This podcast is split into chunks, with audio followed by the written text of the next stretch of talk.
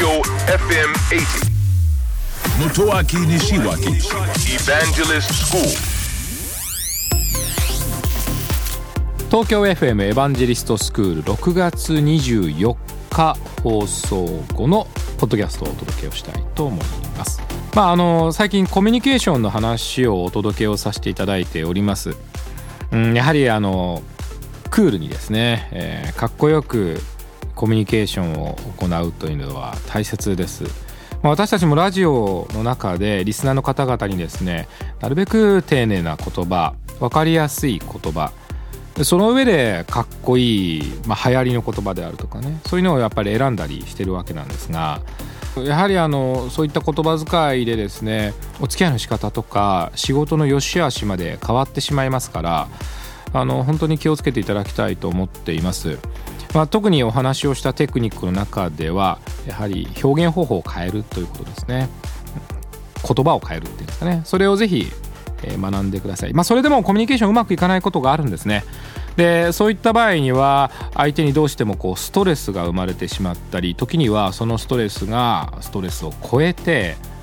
怒りということになるんですね。番組の後半では、えーアンガーマネジメントという言葉が出てまいりました。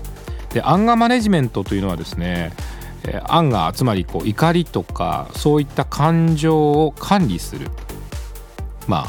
コントロールするということですね、えーこれ大変重要なスキル、えー能力になっています。やはり怒りがありますとですね、まあ、自分も傷つきますし相手も傷つくんですね。だからなるべく怒りを収めた方がいいんですけどじゃあ怒りを我慢しているとやはりそれはそれでまたストレスがたまるわけですね。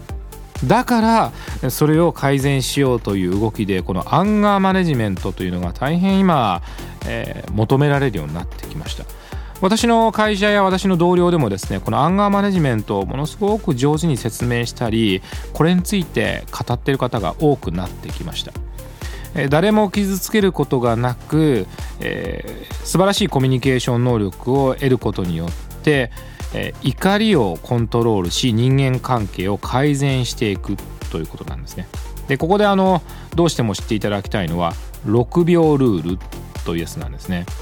私たちの怒りというのは不思議ですよね。6秒で収まるそうなんですね。で本当かなと思うんですけどこれぜひやってみてください。何か怒りを感じたら6秒間黙ってみる。いやいろんなこと考えなくていいです。なぜ怒ってるのかなって考えたり、うん、何が原因なのかなってあるかもしれませんけどちょっと6秒間別のことをやるんですね。追求してもいいんですけど追求しないでまああの柴犬かわいいな電子馬かわいいなとか、まあ、そういうのでもいいんですけどね、えーとにかく6秒間を経過しますとその怒りというのは収まる、まあ、間違いなく柔らかくなるわけですね。そして落ち着いて対処をすることができますから一番重要なアンガーマネジメントのこの6秒ルール。6秒だけでこらえるってことですね、えーそしてですねもう一つはなぜ起こったのかということを記録しておくといいです。これがねアンガーマネジメントの重要で書くとかねメモをしていくっていうことですね。まあ、この2つだけでもコミュニケーション始めていただければクールなコミュニケーションと感情のコントロールとね、えー両方手に入れることができるんじゃないでしょうか。東京 FM エヴァンジェリストスクールは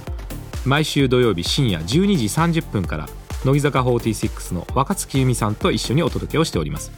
えー皆さんからの質問にお答えしたり大変楽しくお届けをしております。ぜひオンエアの方も聞いてください。聞いてください。信じて立ち向かえ。